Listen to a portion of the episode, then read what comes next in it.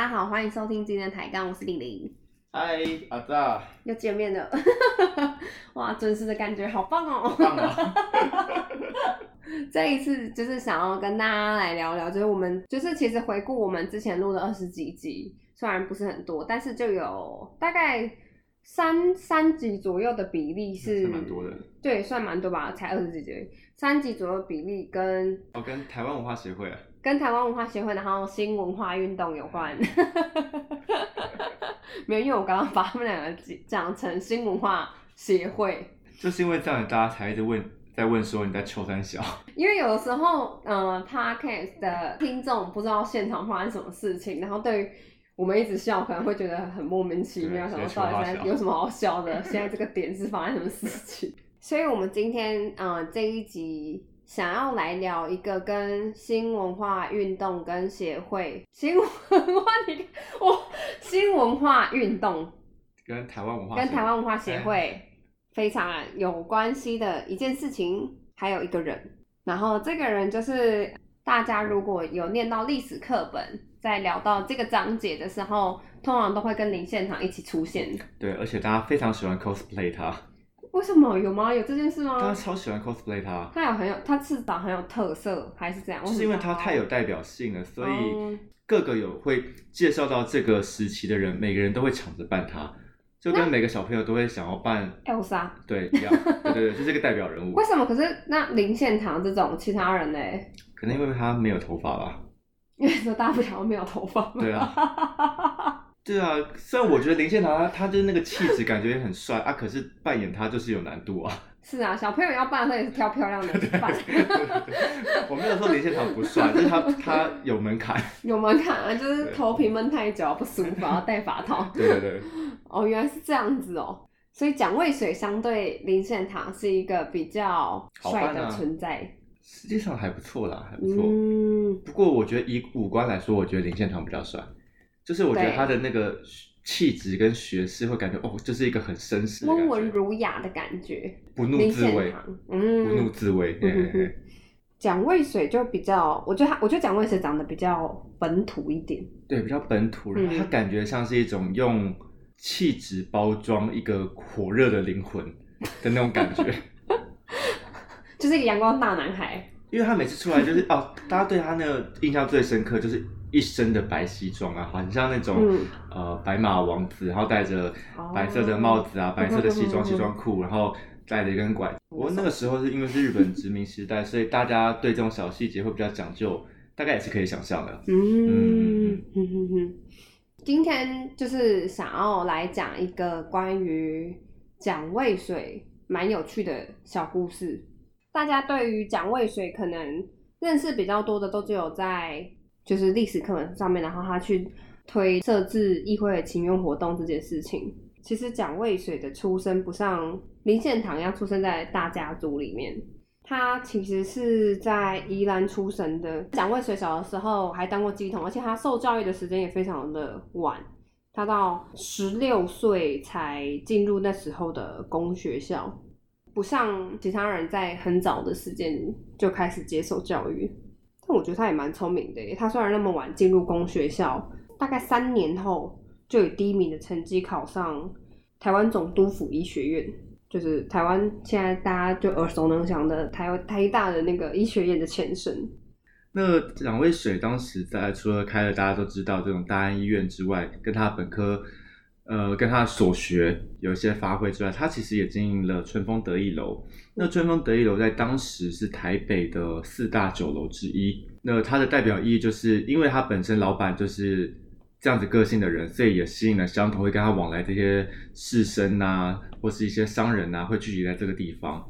后来大家讲说蒋渭水不忘本，就是因为他开设了这个酒楼。那它里面有做一件事情，是他从他的故乡宜兰去代理了当地的酒。那当时叫做甘泉老红酒，那他从宜兰把它一呃代理到台北酒楼来贩售。那这个老红酒，其实到现在你其实也都喝得到。它不会是哥马兰的前身吧？哎，不是啊，不是。不过那个台湾烟酒公司有把它重新的命名包装，嗯，然后再来贩售。所以现在也买得到这款酒。买得到，买得到。然后忘记几年前，呃，台酒还有出一个纪念款，然后它的名称就叫做“渭水归根”。取得还蛮好的欸，哎，渭水归根，所以你现在是买得到也喝得到。然后我记得，如果你去酒厂参观的话，好像也可以开放给民众试喝。嗯，可惜我不喝酒，哎可惜为什么不喝？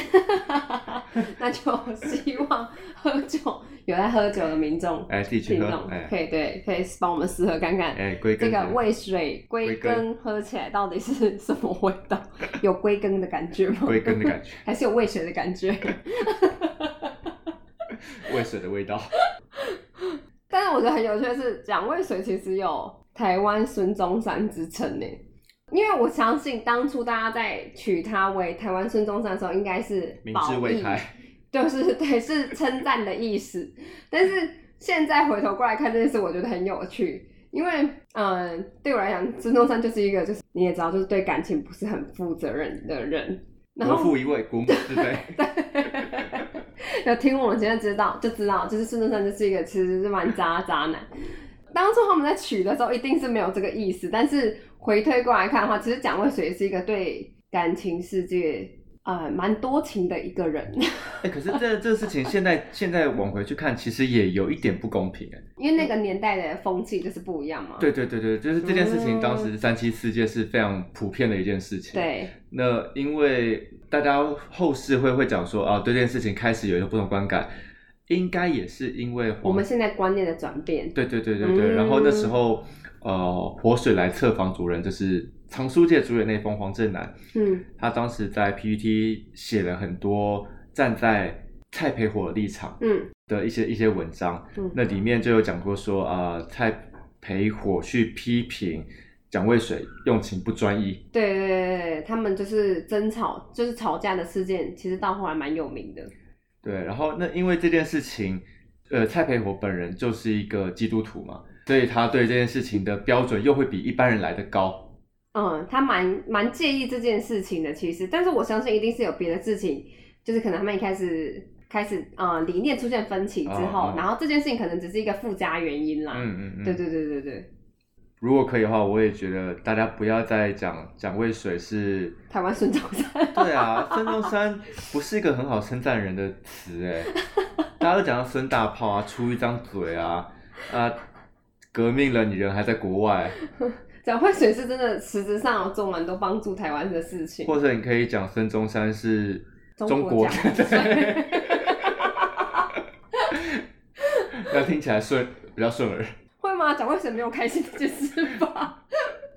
我们要扭转这个观念，中国蒋渭水。对中国蒋渭水，哦，啊，好像很屌。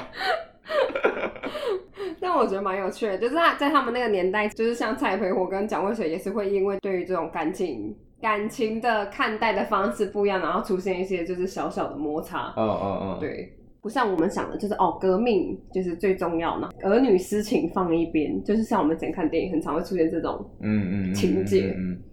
但是我觉得蒋渭水的个性应该跟他就是像你刚刚形容的一样，就是跟他呈现出来的感觉是一样的。有一个火爆的灵魂嘛。火爆的灵魂，然后我觉得，我觉得他个性，就是如果你有看他的照片的话，你会觉得他整个人个性看起来蛮开朗、蛮乐观的。好像也是，其实嗯好像看到他的照片，很少会留下，就是像林献堂那样子，或是林献堂或是蔡培火那样子比较严肃，对对对就是看到他的照片，你会感受到这个人散发出来的氛围，就是有点正向。对，好像略带一点笑容。对，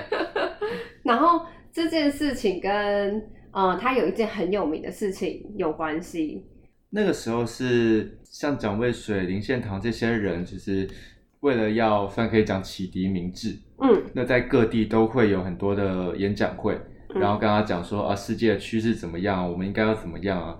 那在这个时候，其实这些人他已经就是总督府的眼中钉了嘛。对，那所以总督府势必会在你过程上设下很多的阻碍。嗯那包含了像说，我可能跟银行借贷，我就是不借你啊，或是希望中断你的一些组织活动啊，或是安插一些人手去打断你的活动进行啊。嗯那接下来讲的这件事情呢，就算是呃里面的一个其中一个代表作。对，如果你去 Google 讲渭水空格泥巴的话，都会出现那张照片。那张照片就是蒋渭水一身穿着他的招牌白西装，嗯，然后他的大腿上面有一团黑黑的东西，对东西。那那个呢，就是他在演讲的途中被这个呃安插的民众往他身上丢泥巴。那事后呢，蒋渭水认为这件事情是一个无上的光荣的象征，嗯，因为觉得我做这件事情被你刁难，然后留下来这个光荣的印记，然后拍那张照片，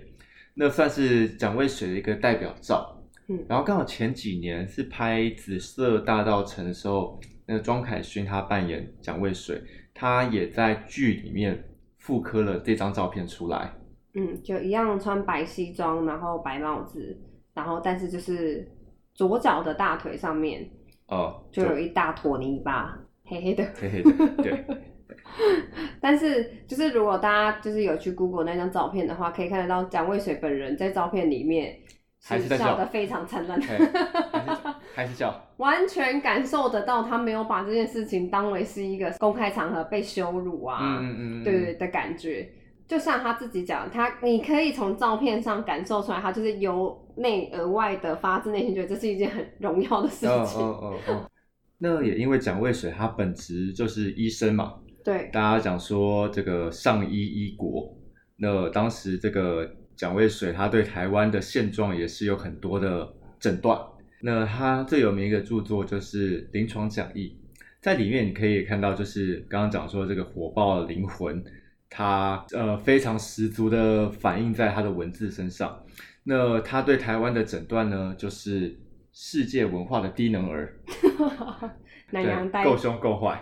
那当时他们都认为是当时的台湾人普遍就是明智未开啦，所以就需要透过很多的讲演啊，或是电影的宣传啊，来跟大家说怎么样可以把大家的知识水准提高，提高之后，他就可以往他们更想要的目标去迈进。所以在这个情况下，他就先写一个一份临床讲义，去跟大家讲说，呃，台湾它现在面临到一个什么样的问题。台湾现在面临到的问题就是道德颓废、人心焦离、物欲旺盛，然后生活贫乏、风俗丑陋。哎、他真的诊断的很凶啊，很凶对啊，哎、很凶啊。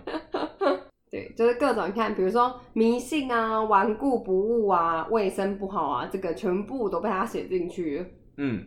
不过我觉得，呃，有一件事情从另外一个角度切入的话，其实有点讽刺，就是你看当时蒋渭水这群人，他们其实想要提升民众的知识水准，嗯，那其实后来这件事情做的最成功的人是谁？是日本。哦，对，对，然后那时候有一份数据是这样，那时候同样以当时世界形势的这个殖民者跟被殖民者的知知识水准提高，其实日本殖民台湾有一个很特别的地方，就是台湾呃日本殖民台湾好像是目前这种殖民史里面非常少数是同文同种的殖民。就他不是一个白人去殖民其他国家，其他种族的人对，不是，就是我们是算是同文同种，都是亚洲人。对，嗯，殖民，然后我们也没有这种以宗教去压迫，其他人。对对对对对，这个情况下，所以他能够拿出来的优势就是知识水准。那当时有一个很长的一个对比，是英国去殖民印度几十年的时间，大概只有把当地的识字率从百分之几趴拉升到百分之三四十左右。嗯，但是日本在殖民台湾五十年的时间，让台湾的识字率水准好像也是从几趴时间提高到九十趴。那很高哎、对这那等于是原本没有，大部分人都不识字。对对对对对然后他们离开的时候，是大部分的人都识字。对，然后这个这个数据是在你可以放到整个世界的殖民史的数据，然后这是一个非常惊人的数字。嗯，对，所以其实当时蒋渭水想要呃改变这个现况。对改变这个现况，但是其实做最好的反而是日本政府。嗯当然，只是纯以识字率提升水知识水准这件事来看啦，因为蒋渭水他们还是有一些理念在里面对，哦。那如果大家想要理解当时那个时候到底发生什么事情呢？那我们这边就来介绍一款最近出的游戏。这款游戏就就是在讲那时候新文化协会运动啊，哦，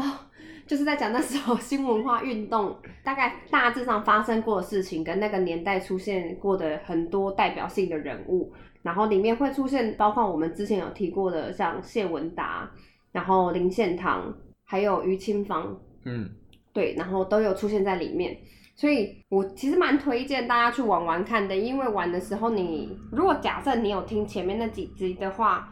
你可以试着从游戏里面去找出这些人物的存在，然后跟你可以去看看他呃游戏人物里面设计给他的对白是什么，然后对应上之前 podcast 的那些集数，我觉得会蛮有感觉的。其实也可以跟大家说，这个游戏其实我是里面的制作人之一，就我们自费啊，对，制制作人之一。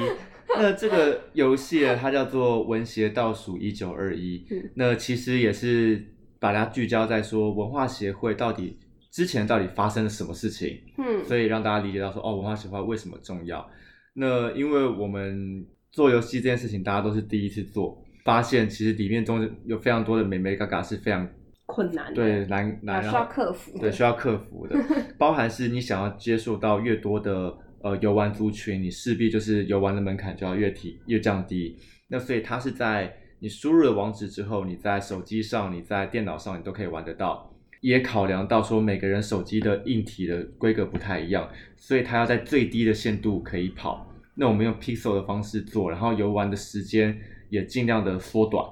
这这件事我觉得蛮贴心的，因为其实大部分的人对于电子用品的使用习惯都蛮不太一样的，嗯嗯对嗯，，就还蛮友善，就是所有使用者。对，所以这件事情也是很麻烦、啊。嗯然后呢，这个游戏，呃，它其实里面有借鉴几个游戏啊。其实有一个游戏是一个韩国的游戏，我们去仿照它那样子的游戏形式，然后变成我们自己的样子。然后那个游戏我觉得很值得推荐大家来玩。呃，它的游戏名称叫做《Life Is a Game》。嗯叫中文叫做台湾呃人生游戏，然后它也是一个一个人物一直往前跑，然后中间你要透过选择不同的物件啊，跟吃到的不同的东西，然后决定你的这一生会是什么样子。嗯呃，然后我们就是仿照它那样子的形式去打造一个符合当时呃文学倒数一九二一这个游戏，因为我们其实觉得它那个概念其实有点像的，因为我们在考量说，如果我们在定义这个游戏啊，最简单的啊，你一定会有一个好人坏人嘛，有一个正派正派反派。啊，可是实际上你去深入了那个历史的话，你很难去真的这二分法，说谁是坏人，谁是真的好人。对对对，所以我们在在游戏的过程中呢，我们都尽量不要引导你说什么是好，什么是坏。嗯哼，那中间会有一些比较偏日本派的立场的物件跟选择，跟有一些是偏改革派的立场跟选择。那你透过不同的选择搭配，你会出现不同的对话跟不同的结局。所以我觉得它那个概念上是很适合可以套用在一起的。我们这个游戏的历史，它是从一九一四年到一九二一年。嗯，那为什么挑一九一四年？是因为那时候是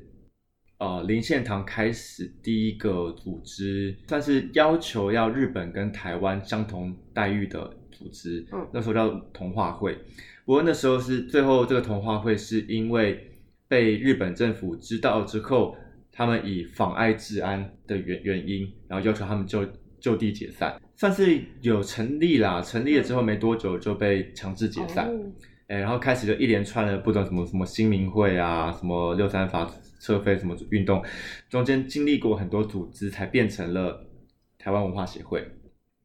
对，然后在这个中这个中间，其实我们当时在设计的时候，我们也给了他很多不同的想法跟理想在里面。不过事后回来看，我觉得，呃，这可能是我自己的，算是我自己发现自己的小缺点，就是埋了很多梗，可是太深了，呃，所以能够 get 到的人实在是很少。我觉得应该是说，需要对于那段时间的历史要有非常透彻的了解，你可能在玩这个游戏的时候，能带给你的乐趣会多很多。这样，嗯嗯嗯，嗯我觉得最常拿出来，就比如说我我也希望大家在玩这个游戏的时候，可以回应到啊，其实现在也有很类似的事情发生，包含在开头的剧情啊，就是有一群人在为社会努力着，嗯那社会上就会有一群人对这件事情是不晓得它的重要性在哪里，嗯哼，这些老百姓就会说，哦，这这日子过好就好啦，啊，拼经济最重对啊，拼经济最重要啦，就是会有这么一些人，然后或是像在结尾的时候有一个对话选项，就是林献堂去问主角说，你对未来的想象是什么你？要先爆雷是不是？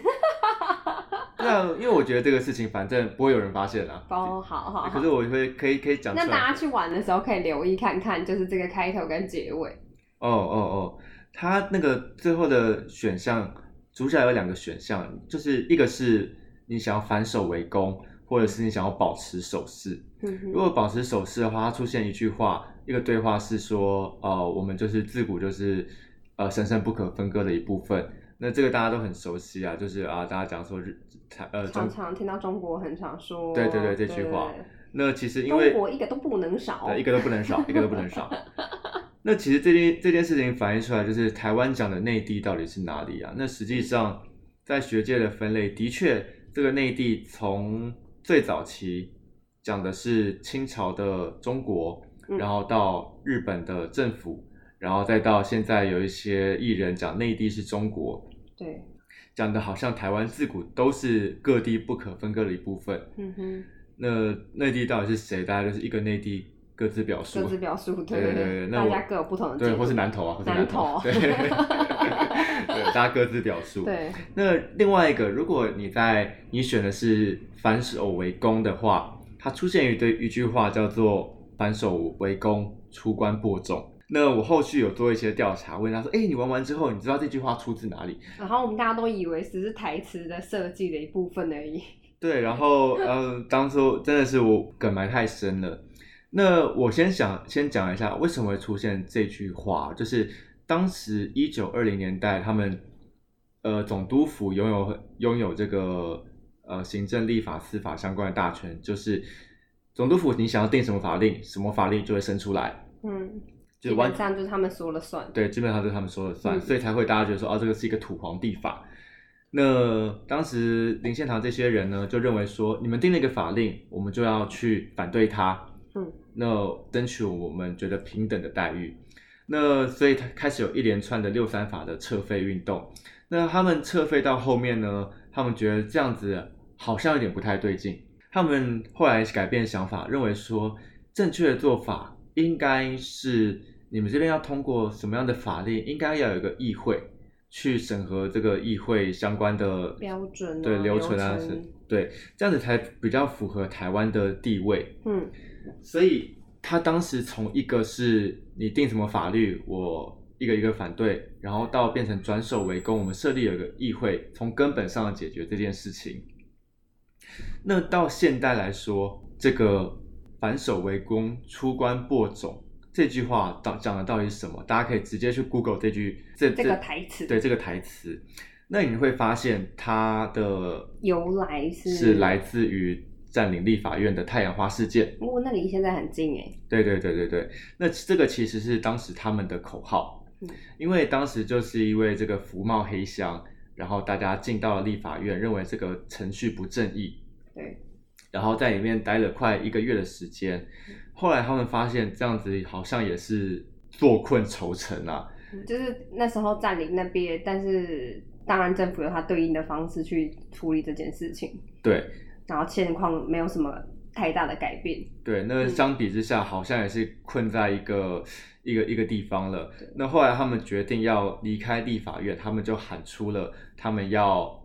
呃转手为攻，出关播种，然后要青年参政。哼哼哼，那所以这句话，这句话是从那边来的。那我去回想这两个情境，其实他们概念上是蛮像的。嗯，对，那其实你就是现在看到现在的政治环境，的确也就是那个时候太阳花青年参政后面的结果。的确是啊，是啊。的确是，现在的确青年参政的比例高很多哎，对啊，然后就就是他们真是为政治带来了新的气象。嗯，会有带来不一样的想法跟做法，对像对。对就我觉得最明显的是，呃，光看政治人物的行销，以前政治人物我觉得其实是没有什么太多的行销的，你不哦，觉得吗？第一个人就是陈水扁，嗯，对，然后但是嗯，陈水扁之后，然后包括现在年轻人参政之后，你就会发现有很多就是符合现在年轻人的形象或是比较创意的手法出现，就政治人物的形象不再那么单一。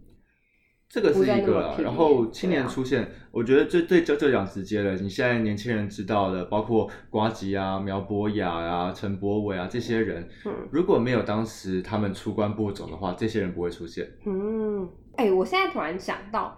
我觉得很多人可能没有 get 到你的台词，有可能不是你梗埋太深呢、是因为，就假设我们在玩的时候啊，哎，我们会假设就是那个年代的人讲的话，就是哦我们不会联想到那是近代的呃相关运动所讲出来的台词，哦，所以我们就会觉得说，那是是不是那个年代的哪些人讲过的一些话，然后哦就是他的联想点可能是因为时间上的关系有点太遥远了，所以我们不会立刻往那边做联想。哦，也有可能，也有可能。对，不过说到那个时代讲的话，里面其的确也真的是有很多，呃，包括蒋渭水啊、林献堂啊、辜显荣会出来讲的话，真的也是我们去找他当时讲过的话，然后到稍微的改的比较顺一点。这个真的超级用心的。还有其他更用心的东西，不过不过不过大家都没发现。不过因为我我我自己从小就是非常喜欢玩这些 RPG 游戏的人，然后我很喜欢去去找那些制作组的彩蛋。嗯，然后我觉得它也是蛮影响我蛮多的，就以前包含去玩什么《金庸群侠传》啊，或是《仙剑》啊，或是对《轩辕剑》，他们都会设计这种制作组的小彩蛋。就不小心触发什么小额外剧情。对，然后或他或是他或是他有一些就是会讲一些他们自己有趣的梗，譬如说可能哪个游戏制作人特别喜欢哪个棒球明星，你可能在哪个地方就会找到他的球棒啊，嗯，就是有一种呃互相穿越这种恶趣味我我自己还蛮喜欢这种感觉，然后所以我自己也放了一堆像这样的东西进去自。己的小梗。对对对对，自己的小梗期。待哪一天遇到知音可以发现，对，真的这真的只能期待啦。然后最后就发现知音难寻，干脆自己跟人家解释。对，然后还有一个是我从来没有跟人家讲，但是我觉得反正是蛮适合放在这边讲，就是也是跟现代性的呼应。在游戏里面，我们在有一个界面有一个是呃一个广播栏，嗯那这广播栏的设定是，当你的立场越倾向日本派的时候，它这个六三法控制的血条会越长。那这个血条越长的话，它就会通过越多的不平等法令。协调越长，就是代表日本人现在占的优势是比较多的，是这个意思吗？就是应该讲说，总督府对社会控制力道是越长的，啊，哎、所以通过越多不平等法令。嗯然后当时呢，我们就找了，就是从一八九五年日本来台，然后到一九二零年段这段时间，他们到底透过六三法，实际上下面通过哪些法令？我们投找了五条出来。嗯，因为那时候六三法可以这样解释吗？就是六三法是一个大的法规，但它其实底下有很多不一样的延伸出来的法细的法条。条。嗯，对对对对，那包括呃，我们就找五条法法令出来。那我们你只要通过你的法协调越长，它就会通过越多的法令。那通过一条法令之后，跑马灯上面就显示说哦，通过啥啥啥法令。然后接下来主角就会出去出现一些 OS，就告诉说哦，这个法令大概是讲些什么什么事情。那这个东西，因为我们想说让它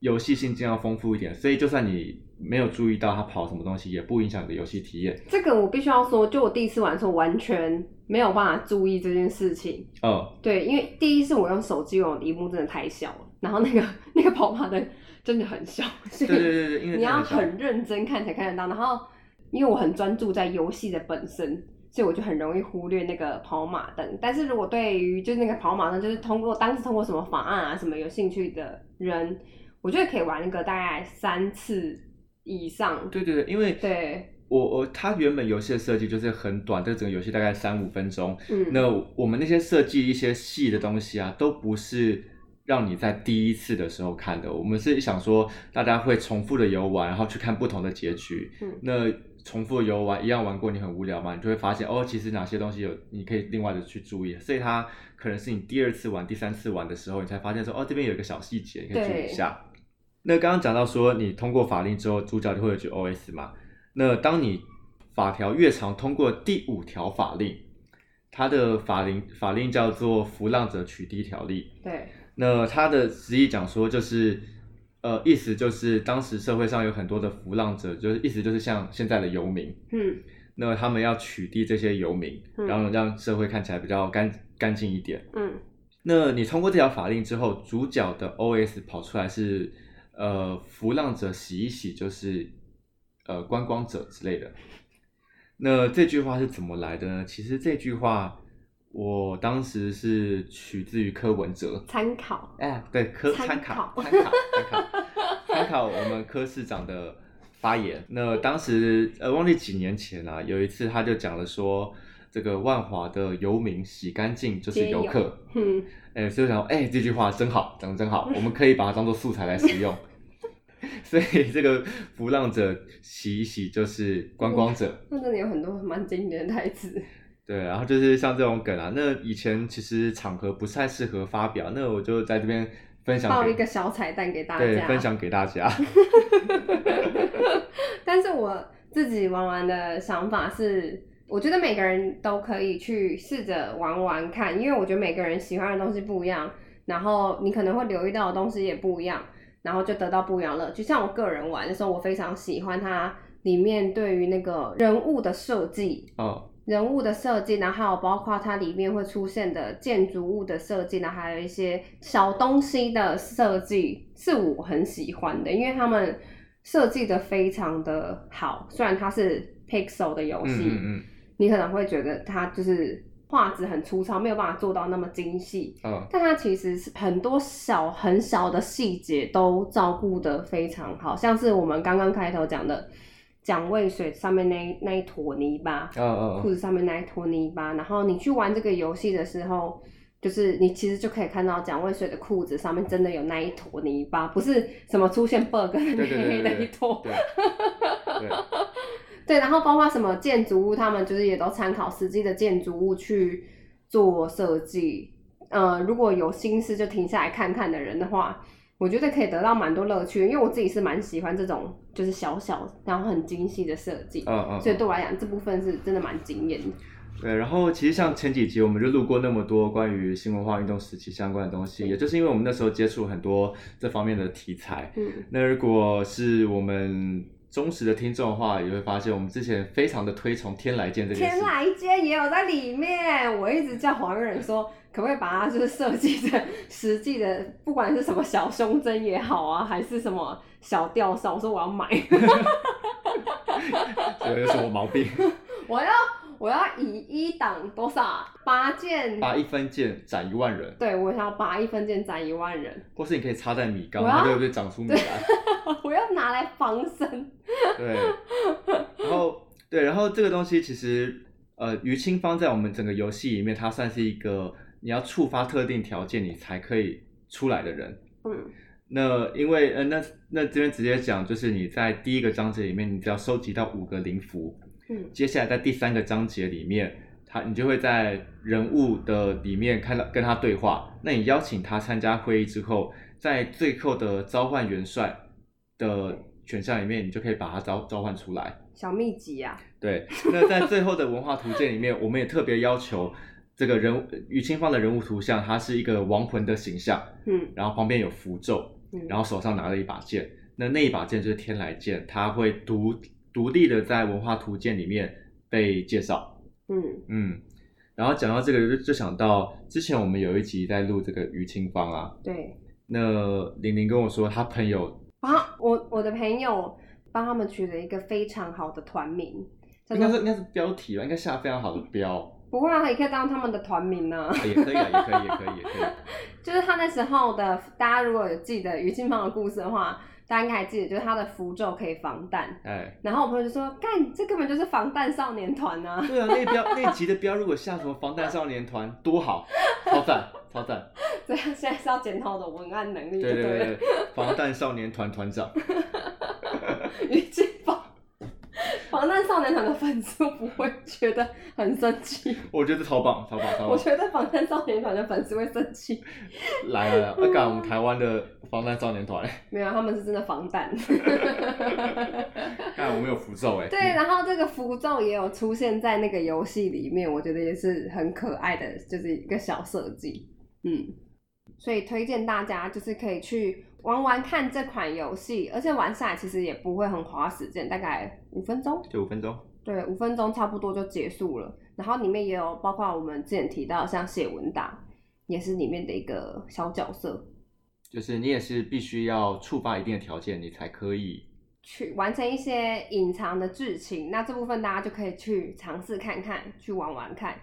哦，那这个游戏啊，反正就是最后就是两种结局嘛，要么就是文化协会成立，要么就是公益会成立。嗯，那在历史上呢，公益会也真的是实际上存在的组织，它就是以辜显荣为首，然后他们跟总督府比较要好，嗯，然后他们就认为说，这个当时台湾的设置请会运动，并不是代表所有人台湾所有台湾人的想法，嗯，所以所以他们就成立了公益会这个组织，算是。跟文化协会相抗衡，嗯，对，所以我们的设计呢，就是两者其一会被成立，那两个谁会成立呢？就取决于你在游戏中的表现。所以你们后来做的做法是，你们呃取代了一般设定，就是好人坏人的设定，所以你们是用两个不同立场的协会放在里面。对，然后你的你的做法跟选择，最终就是促成文化协会或者是公益会的成立，两者其一，蛮有趣的。对对对，好，就希望大家可以去玩玩看这个游戏。对，然后其实我们哦，其实我们做完之后，发现发现做游戏真的是非常麻烦。那也可以跟大家说一下，就是通常在业界啊，如果在做游戏，他们通常会怎么算的？就是大家就想说，哦，这个游戏动不动就是耗资多少，耗资多少。嗯，其实做游戏呢，大家都是依工时来计算你的呃薪资。嗯，对，都是以以你的制作时间来算，所以你从从美术设计啊到 debug 什么这些都算在你的时间里面。那所以做游戏就是非常麻烦的。那所以通常你很少会看到有厂商。愿意就是动不动就抛一个游戏出来，因为它的成本实在是太高了。嗯哼。那不过呢，我们自己做一做，其实发现我们有点做出兴趣来了，因为我们觉得觉得这件事情很好玩。嗯。所以当时我我跟我们的美术还有讨论说，哎，我们要不要来做下一款游戏？美术没有一点臭脸吗？没有，他是一个热爱画画的人，而且我而且 不可思议听到这件事情。而且我们的美术，哎，他有时候会听抬杠。哦，真的吗？哎，嗨嗨嗨嗨嗨！他他的绰号叫什么？鼓励鼓励鼓励嗨鼓励嗨！哎，我要跟大家讲哦，就是呃，他刚刚你有说这个美术设计其实呃蛮蛮蛮惊艳的嘛。嗯。其实我们也收到很多的来信，就是看到包不管是这一次的馆刊挂号，或是我们出了这个游戏。然后让他们非常惊艳，然后来询问说这个美术设计的 behance，然后说他作品集哪里可以看到？嗯，然后就是很蛮多人询问这个鼓励到底是何方神圣？对，那跟他讲，跟他讲一个非常屌的事情，这个我们的美术设计在做，对，在做游戏之前是没有画过 pixel 的。哇哦！还是他特别去上课，然后学了怎么画之后，对，然后知道怎么画之后。才开始做出大家现在看到的东西，我觉得真的很屌。希望可以花一点，就是五到十分钟的时间，然后去玩玩看这个游戏，然后顺便去找找看那个游戏里面的小彩蛋，这样。对，那如果呃你想要更了解这个游戏的话，其实你去这个新文化呃台湾新文化运动纪念馆的粉丝专业上面，就会陆陆续续抛出一些隐藏条件的触发，或者是隐藏结局，你要怎么的的触发，那可以上去那边看看。